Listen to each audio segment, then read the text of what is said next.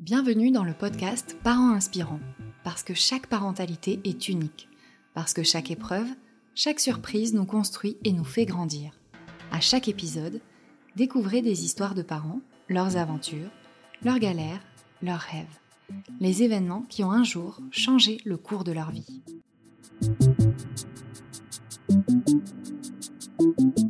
Ce podcast vous est proposé par berceaumagique.com, le site préféré des futurs et jeunes parents. Et maintenant, place à l'épisode.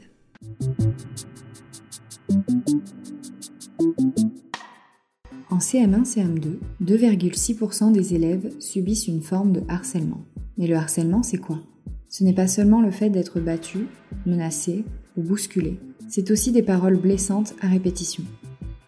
Car on le sait bien, les mots peuvent faire aussi mal que les coups. Aujourd'hui, même si l'on en parle beaucoup plus qu'avant, il s'agit encore d'un sujet un peu tabou. Les personnes touchées sont bien souvent marquées pour la vie. C'est le cas de Christelle, qui après avoir tout enfoui pendant des années, est maintenant prête à témoigner. Je vous laisse découvrir son histoire.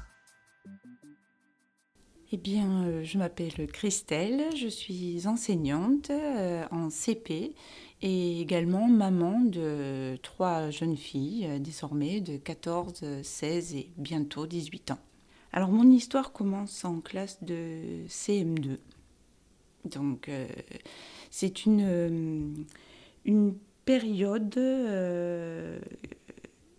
un âge qu'il faut euh, euh, bien garder euh, en mémoire et, garder sous vigilance parce que c'est le moment où les petites filles, certaines sont plus précoces que d'autres, et c'est l'étape du, du, changement, de la transformation physique, physiologique, et déjà, là, si euh, les petites filles n'y sont pas forcément préparées, ou pas, et puis on, ne se transforme pas, euh, moi j'appelle ça une, une transformation, une déformation euh, du corps dès le CM2. Certaines petites filles se, se, transforment déjà, ont déjà leur corps qui évolue et qui se transforme.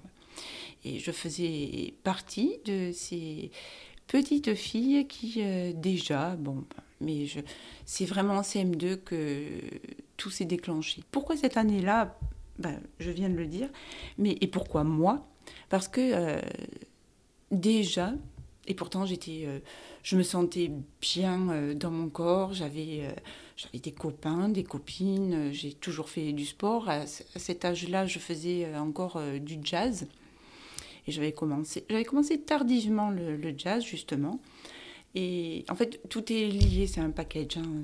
Mais ma, mère travaillait beaucoup, jour et nuit. Mon père, qui était ingénieur, se retrouvait euh, régulièrement au chômage. Donc, euh, ma mère ne faisait que travailler. On n'avait pas euh, beaucoup de moyens. Et j'avais un frère aîné et j'héritais forcément des vêtements de mon frère. Donc, déjà, au niveau de l'apparence physique, mais jusque-là, cela ne me dérangeait pas plus que ça. J'étais toujours vêtue plus ou moins comme un garçon, pas comme toutes les autres petites filles euh, de, mon école, bien pomponnées, bien habillées, avec des vêtements euh, dernier cri, etc. J'avais de temps en temps des petites remarques à ce, par rapport voilà, à la façon de, de m'habiller, mais c'était pas encore comme après au collège, au lycée, c'était différent. Et ça n'avait pas encore d'impact sur moi parce que euh, j'étais bien dans ma vie. Je, m'épanouissais mais pleinement euh, euh, dans, en faisant du jazz. J'étais tout le temps avec une copine, Manu, mon amie d'enfance et de maternelle, et tous les et on était tout le temps. Voilà, on était un peu les garçons manqués parce que on faisait beaucoup de sport. On jouait au foot avec les garçons dans la cour. Et ça a commencé en CM2 aussi pour ces raisons-là. Les filles, on les appelait un peu les Barbie, bon ce n'est pas péjoratif, mais euh, c'est vrai qu'elles étaient toutes euh, belles, blondes, bien habillées, très chic, et puis... Euh, ben, elles ne comprenaient pas ce qu'on faisait toujours avec les garçons. Et quand il y avait un garçon qui leur plaisait et qui était notre groupe de copains, forcément, elles commençaient à devenir un petit peu envieuses. Et là, les réflexions commençaient à arriver. Voilà. Et les premières réflexions et remarques et moqueries ont été donc sur ma tenue vestimentaire et sur mon corps. J'étais J'étais ronde, mais je n'ai, jamais été en fait comme euh, mes copines. Que bah, je ne les enviais pas forcément, mais c'est vrai qu'elles étaient euh, par rapport à moi toutes euh, très maigres. Je, revois, je, revois à la danse mes copines se penchaient en avant et, et elles étaient ravies qu'on voit leurs os de, la colonne vertébrale. Moi, quand je me penchais, on ne voyait pas mes os, hein, euh, mais je suis charpentée. Euh, c'est vrai que j'ai une, ossature très carrée, j'ai des os carrés, je, suis costaud.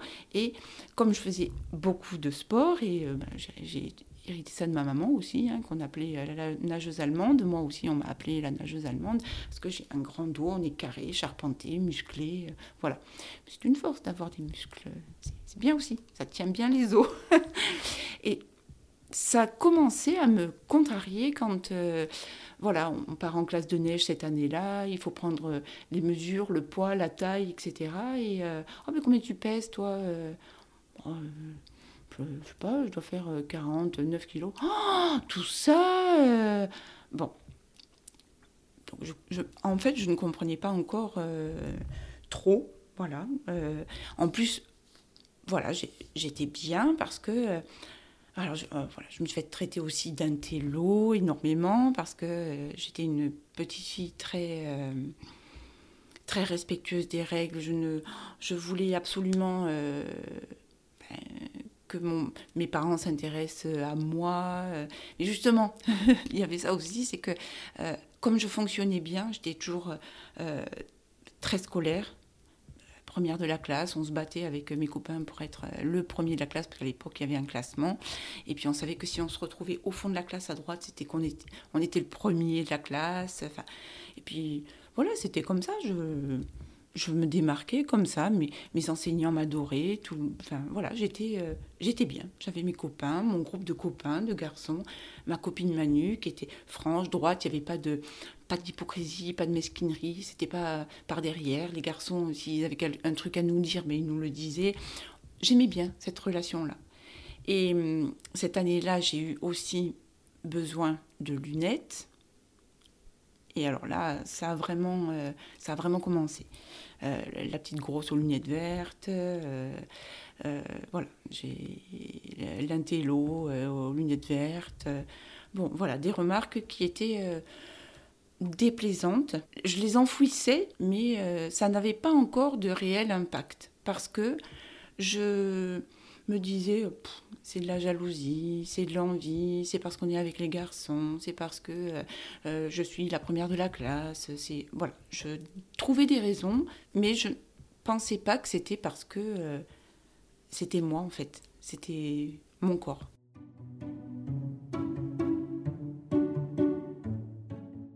Et puis j'ai voulu tout de même, il y a eu du rock qui un club de rock qui s'est installé dans le village. Donc euh, j'ai voulu tenter le rock. Voilà, je pouvais pas faire les deux parce que j'aurais adoré faire les deux, le piano, le rock, le jazz. Bon, voilà, mais mes parents ne pouvaient pas, donc euh, bon, j'ai pris le rock et on a commencé avec mon frère d'ailleurs et puis ma copine, ma fameuse copine Manu, à, euh, à faire du rock. Alors au départ c'est rock au sol et puis après on est passé au rock sauté et nous avons commencé en sixième les les compétitions de rock. Et, là, ça fonctionne aussi. Voilà, je remporte des médailles euh, et tout se passe bien. Mais l'année de sixième aussi, qui est une année charnière, je continue à, voir mon corps euh, euh, se déformer pour moi, à subir toujours voilà, les, réflexions de plus en plus régulières voilà, sur mon corps, euh, mes, rondeurs, euh, mes formes, euh, que les autres n'ont pas forcément encore. je vis mon année ainsi. Et en fait, c'est cet été-là, on fait un stage donc de rock sauté de nouveau au mois de début juillet et puis début août, mais il y a eu un mois de, véritables vacances où j'ai évacué. Cet été-là, on fait un stage et la prof de, de, rock fait venir. bon, pour moi, c'était un homme. Hein, je veux dire, j'avais, je devais avoir 12 ans et il devait avoir entre 25 et 30 ans, mais pour, moi, c'était un homme. Pour faire des essais en rock acrobatique, pour passer aux acrobaties. Et la prof euh, nous, dit à toutes les, filles, bon, ben, les filles, voilà, vous allez tous vous asseoir sur le banc et euh, je vais choisir celles qui euh, commenceront à faire les acrobaties, celles qui peuvent faire les acrobaties avec le, le, cavalier qui est ici. Il cherche une cavalière pour l'année prochaine pour passer aux acrobaties. Et dans ma tête de naïve, je me dis, étant donné que j'ai réussi toutes les compétitions et que j'ai ramené des médailles, forcément, ça va être moi. Et là, la prof euh, donc euh, de rock dit alors euh, toi oui, toi oui, toi oui, toi oui, et au moment où elle arrive sur moi, elle saute non, toi oui, toi oui, toi oui, toi oui. Et en fait, elle a choisi toutes les autres filles sauf moi. Et je ne comprends pas. Je me dis, bon, elle a dû m'oublier ou elle me fait passer en dernier peut-être. J'attends encore. il se passe une heure, puis je finis par me lever et puis aller voir euh, la prof et puis je lui dis, euh, mais pourquoi je reste sur le banc, moi? Pourquoi tu, ne m'as pas choisi? Pourquoi je ne peux pas aller faire l'essai? Elle me dit, mais parce que tu, es, trop lourd, tu es trop grosse, il va pas pouvoir te porter, tu te rends compte? Et là, je suis restée euh, un peu comme deux ronds de flanc, choquée. Et je crois que là, ça a été la première parole qui m'a vraiment percuté. Et j'ai pris mes affaires et je suis rentrée chez moi en pleurs.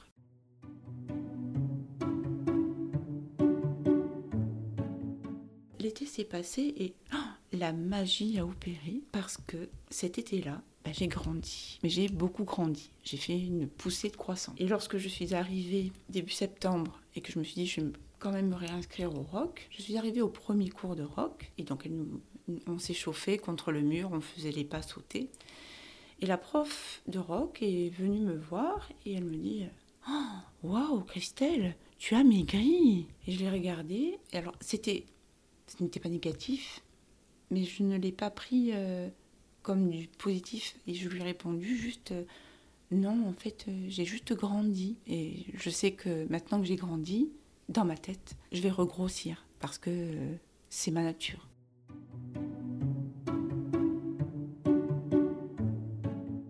Et j'ai mon premier véritable petit copain dans, l'été de la seconde à la première, et qui ne me connaissait qu'habillé, encore une fois. Et on va à la plage. Première plage, il est avec son cousin qui, a 30 ans, lui il en a 21, je n'en ai que 16. Et euh, je me mets en maillot de bain. Et là derrière moi j'entends Waouh Alors excusez-moi l'expression, mais je, je vais dire ce qu'il a dit à ce moment-là. Oh, mais t'es drôlement bien foutu en fait.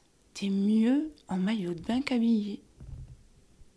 Et ça fait écho avec euh, ce que j'avais entendu quand euh, j'étais plus jeune, quand j'étais en CM2. Je me dis, mais bon, alors je dois mal m'habiller déjà. Il y a un problème à ce niveau-là. Et euh, comment se fait? Alors, mon corps, je l'ai effectivement beaucoup caché. Mais ça, c'est une autre période très douloureuse de ma vie. Et peut-être que inconsciemment, effectivement, ce corps, que déjà je n'ai pas apprécié euh, à mon plus jeune âge, j'ai fini par effectivement le, cacher, l'enrober, le, protéger des regards et des réflexions. Donc euh, oui, je, mettais des vêtements larges, des t-shirts larges.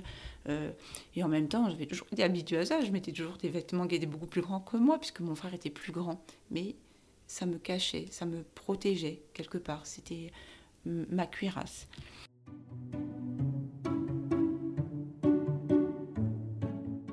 Mois de novembre, euh, je fais une péritonite appendiculaire.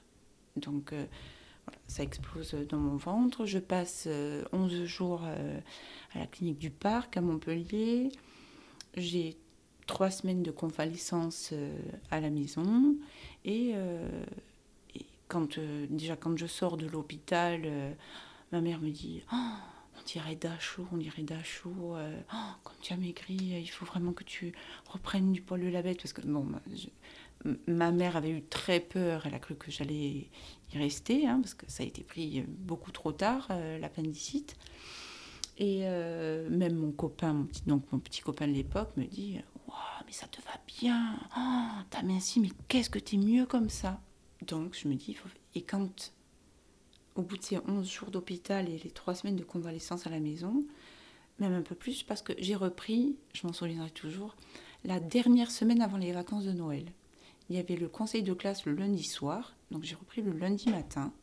Le lundi soir, j'avais mon conseil de classe et j'étais déléguée des, élèves. Et la, maman de ma copine était euh, représentante et donc déléguée des parents d'élèves. Et euh, toute la journée, toute la journée au lycée, on me regardait. Mais le regard avait changé. Et tout le monde me regardait. Waouh, t'es bien comme ça. Oh, t'as décollé, mais comme tu as décollé, mais comme t'es mieux, mais comme t'es bien comme ça. Oh là là, mais oh, t'es jolie presque. Et là, je crois que là, effectivement, ça m'a, ça m'a percuté.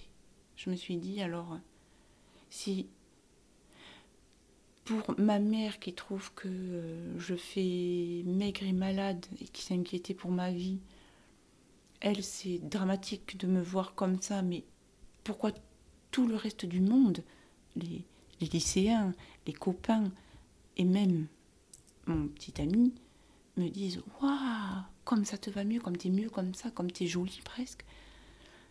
S'ils me disent ça, c'est que avant, il y avait vraiment un problème c'est que j'étais vraiment grosse. Il faut que je fasse attention. Et il faut que je fasse vraiment attention. Il faut pas que je reprenne de poids. Donc, comme je mangeais peu encore à l'époque, j'avais encore du mal à bien. Euh, j'avais mal encore de mes cicatrices. Et puis, ça m'avait marqué aussi euh, psychologiquement. Je pense que c'est là que j'ai pris conscience de mon corps. Et c'est là que les troubles alimentaires ont commencé à s'installer. À partir de là, je n'ai plus eu qu'une seule obsession, c'est mon corps, mon alimentation, faire attention, pratiquer un sport qui ne gonfle pas les muscles, pratiquer un sport qui allonge, qui muscle en longueur, faire attention à tout ce que tu mets dans la bouche, parce que euh, et puis surtout, ne pas trop manger. Ne pas trop manger. Faire attention à ne pas reprendre de poids. Et je pense que c'est ça. C'est à ce moment-là que véritablement j'ai pris conscience que mon âme, euh, mon cœur, euh, mon esprit était véhiculé par un corps qui visiblement euh, répulsait ou dégoûtait tout le monde parce que je n'étais pas dans la norme et qu'il fallait que je fasse attention à ça, à cette apparence physique et, euh, que je fasse attention à mon corps. Voilà. Et en fait c'est ça a laissé des traces euh, indélébiles, vraiment des cicatrices euh, très profondes parce que une fois qu'on a pris conscience qu'on on a compris que on était par rapport au regard des autres, euh, difforme ou pas normal, ou pas dans la norme, donc grosse, grosse. Euh, et on, a une vision, euh, quand on en a pris conscience, ça percute, et du coup, on a une vision de nous dans le miroir qui est euh, probablement déformé, parce que je ne me voyais pas forcément comme ça à l'époque. Mais là, je me suis dit oui, effectivement. Et je me suis regardée, et regardée, et regardée. Et on me dit que je souffre de dysmorphisme. Euh, c'est que maintenant, à l'âge adulte, on me dit tu ne te vois pas comme tu es. Mais parce que moi, quand je me regarde dans le miroir, je vois toujours cette petite fille, cette jeune fille, grosse, difforme et pas comme tout le monde.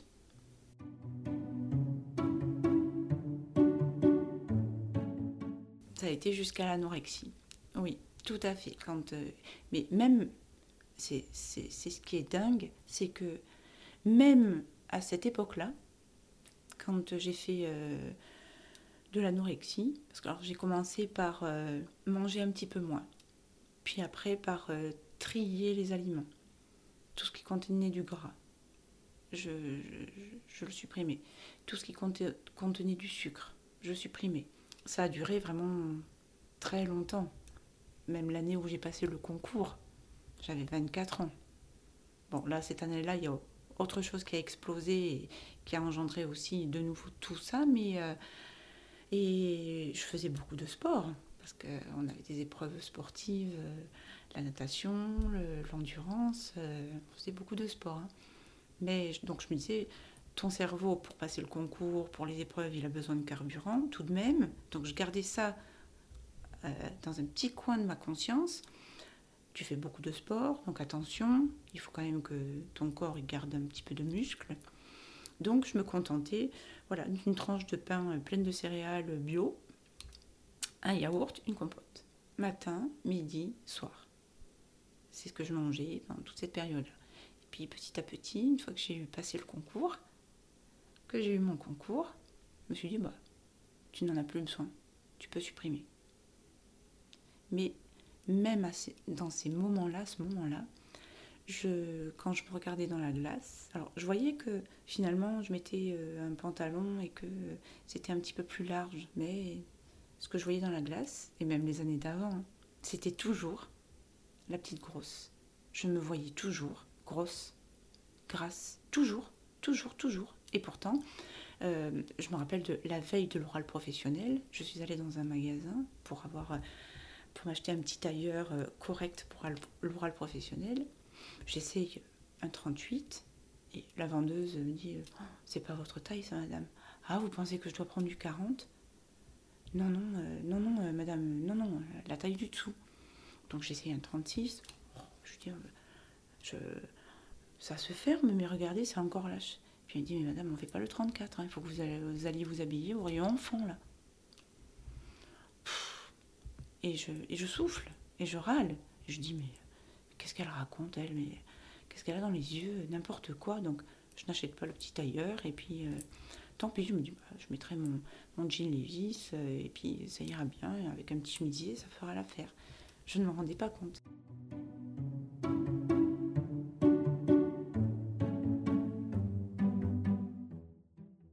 Je ne me suis jamais sentie aussi vivante et dans le contrôle de tout je gérais tout, je contrôlais tout. Et quand je suis descendue, parce que je travaillais euh, chez KPMG à la Défense, euh, au travail de ma tante cet été-là, avant de prendre ma première affectation euh, à l'IUFM en, tant que PE2, professeur des écoles deuxième année. Et voilà, je descends juste un week-end pour voir mes parents et puis mes copains d'enfance dans mon village, parce que j'étais sur Paris à cette époque-là. Et quand je suis descendue de l'avion, je revois la tête de mon père. Ah il a fait une grimace et il a détourné euh, le regard, il a détourné la tête. Et ma mère s'est mise à pleurer. Mais je n'ai pas compris pourquoi. Je ne me voyais pas. En fait, je ne me voyais pas. Je ne me voyais pas. Du tout. Véritablement. Puis elle m'a répété. Mais on dirait t'as chaud, mais qu'est-ce que tu fais? Mais qu'est-ce qui t'arrive? Rien, ça va, je vais bien, tout va bien. J'ai été dans le déni. Vraiment, oui, je sais, ça semble ridicule. Mais longtemps. Et après, on m'a forcé à manger. On m'a forcé à me remettre euh, à manger. Mon père m'a dit euh, tu, vas te débrouiller, tu vas aller voir un psy, tu vas te faire soigner, euh, et puis, c'est tout, puis on n'en parlera plus. Bon, très bien. Bah, je me débrouiller toute seule alors et je me suis débrouillée toute seule. Mais on m'a forcé à me réalimenter. J'avais ma tante qui me surveillait, qui mais quand on me forçait à manger, bah, j'allais me faire vomir. C'est triste, hein c'est moche. Hein et ça, j'en ai eu très peur pour mes filles. Après, ça s'est ça s'est régularisé, mais je me suis débrouillée toute seule. Je me suis débrouillée toute seule.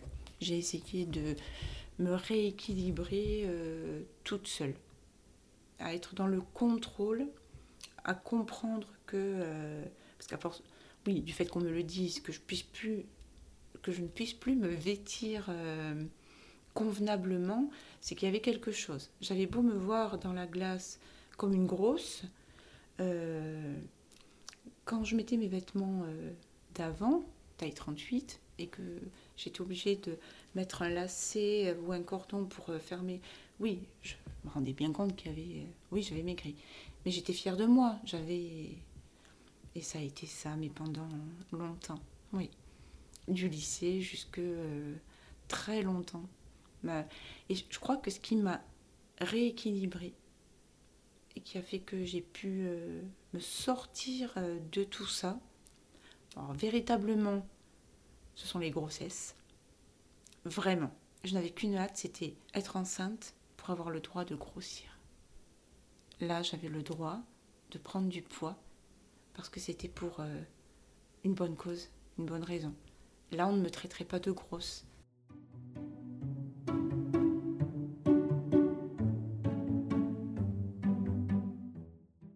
Comme j'expliquais aux enfants, donc en tant qu'enseignante, voilà, je le travaille. Euh, comme je le disais au tout début, je suis très vigilante, je fais très attention à ce que peuvent ressentir. Puis alors là, mes trois filles, forcément, les, petites nénettes qui veulent bien s'habiller, dernier cri, comme les copines, etc. Je fais tout ce que je peux pour qu'elles puissent obtenir ce qu'elles veulent. Donc, euh, je ne vais pas regarder à la dépense pour qu'elles soient euh, comme les copines, bien habillées, etc et je fais attention à la moindre réflexion ou remarque qu'elles peuvent me faire sur, euh, sur leur corps, leurs euh, petits défauts.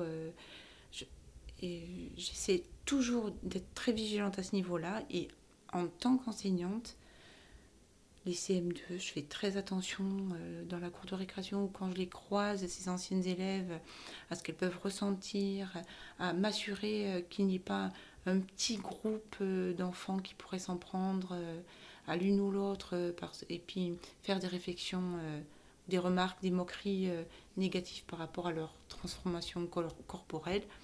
Et dès le CP, effectivement, chaque année, je travaille sur l'empathie, les remarques blessantes et les cicatrices et l'impact qu'elles peuvent laisser, mais sur le long terme. Parce que ce sont véritablement des cicatrices euh, indélébiles. Ça ne disparaît, je pense, jamais. On pense en être guéri, mais non, je pense que c'est moi, c'est peut-être parce que moi je suis peut-être une névrosée déséquilibrée que je ne suis pas totalement guérie, je ne sais pas, mais c'est vrai que oh, ça a créé, euh, oui, une hypervigilance. C'est oh, et peut-être de je surréagis parfois lorsqu'un enfant a une remarque ou une parole fort blessante, euh, que je juge, ou même les camarades, fort blessante vis-à-vis d'un autre, autre, camarade, je, je, réagis vivement parce que ça me transperce au plus profond de moi-même et je, je n'aime pas ça. Et quand on travaille avec, euh, alors à l'école, c'est un rituel de chaque année en CP, je prends une feuille à trois et euh, je dessine euh, un petit garçon que, l'on appelle Willy. C'est le petit garçon, euh, c'est un petit garçon, un petit copain qui est dans la cour. Alors il est virtuel, mais il est là, il est présent sur la feuille, une grande feuille à trois. Et je dis aux enfants, voilà, on va avoir le droit, chacun d'entre vous, va faire une remarque qu'il n'aimerait pas qu'on lui fasse, qu'il n'aimerait pas recevoir. Mais là, on a le droit. On a le droit de dire des gros mots à Willy, il est d'accord. On a le droit de lui euh, faire des remarques blessantes, mais fort blessantes, hein, parce que vous avez au plus profond de vous-même, vous avez le droit d'être vraiment très méchant avec Willy. Puis on va voir ce qui se passe. Et je passe d'élève en élève, je leur présente Willy, ils font une remarque, et à chaque remarque, je froisse la feuille. Et au bout de 26 remarques, forcément, ben Willy il se retrouve en boule. Il ne ressemble plus qu'à une boule de papier. Et même moi, je me permets de lui dire euh, à Willy oh, T'es gros, t'es moche, t'es mal habillé. Et là, voilà, c'est. Il se retrouve comme une petite boule de papier. Puis je dis aux enfants Regardez, Willy, euh, oh, comment il est? Ah ben il est tout en boule. Il est tout en boule. Il est tout froissé, tout chiffonné. On lui a fait beaucoup de mal. Alors ce qu'on va faire, ce que je vous propose de faire maintenant, les enfants, c'est euh, de, ben, de lui demander pardon. On va, chacun d'entre vous va lui demander pardon.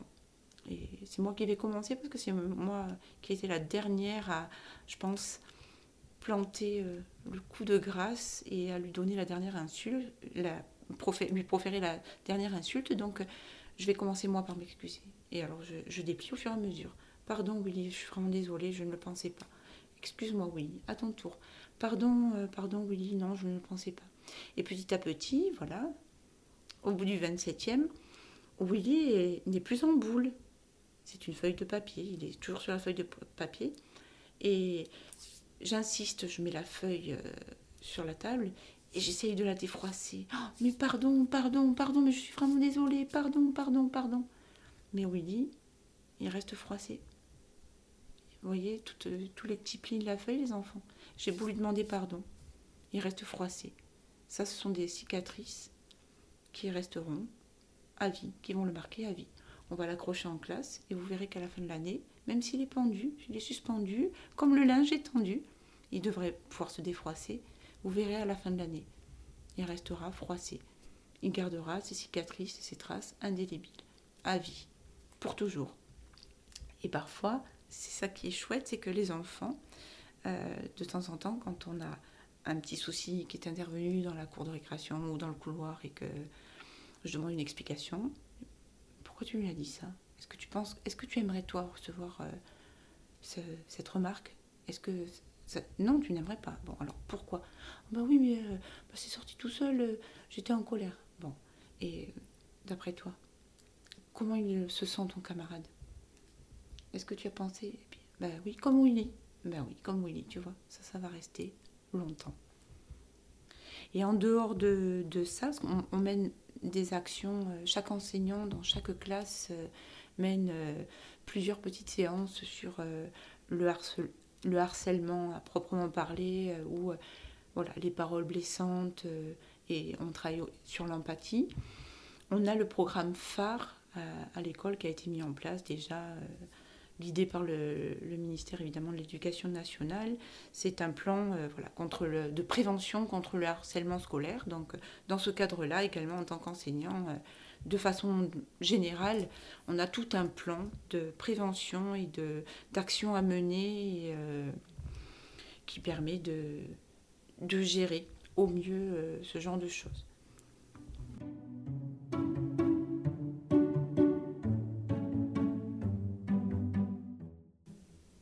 Moquerie, toute parole blessante, même si c'est qu'une fois, fait du mal, être très à l'écoute et euh, ouvrir déjà le débat en amont auprès de son enfant. Lui expliquer, attention, voilà, si tu rencontres telle ou telle situation, rester très ouvert, communiquer énormément euh, avec ses enfants. La prévention, c'est euh, à la maison, déjà, que, ça se fait. Ne pas attendre qu'il se produise quoi que ce soit à l'école. C'est déjà en amont, à la maison, quand on a déjà euh, voilà, communiquer avec euh, ses enfants, euh, si on a été victime soi-même, justement, leur raconter, même si c'est douloureux ou qu'on n'a pas envie de que nos enfants aient un regard différent sur nous, mais en parler beaucoup et faire une grosse différence, ça c'est crucial, entre le, le, harcèlement. Le harcèlement, ça peut être verbal, physique, psychologique, mais c'est quelque chose qui est répéter, répéter, répéter, répéter, et qui vient en général euh, d'un même groupe ou d'un même individu. Faire une différence entre ce véritable harcèlement et des paroles blessantes ou des petits incidents qui peuvent arriver, des petites disputes, parce que il est très important de veiller au harcèlement et de le prévenir mais il est tout aussi important de veiller aux petites moqueries, aux petites disputes, aux petites paroles blessantes, parce que ça peut avoir un impact, même si c'est pas répétitif, même si c'est pas toujours la même personne, ça a également un impact euh, énorme sur les enfants. Sans parler de harcèlement, c'est tout de même quelque chose qu'il faut guérir, soigner et sur lequel il faut intervenir euh, tout de suite. Voilà, c'est tout. Je crois que ça y est. J'ai terminé.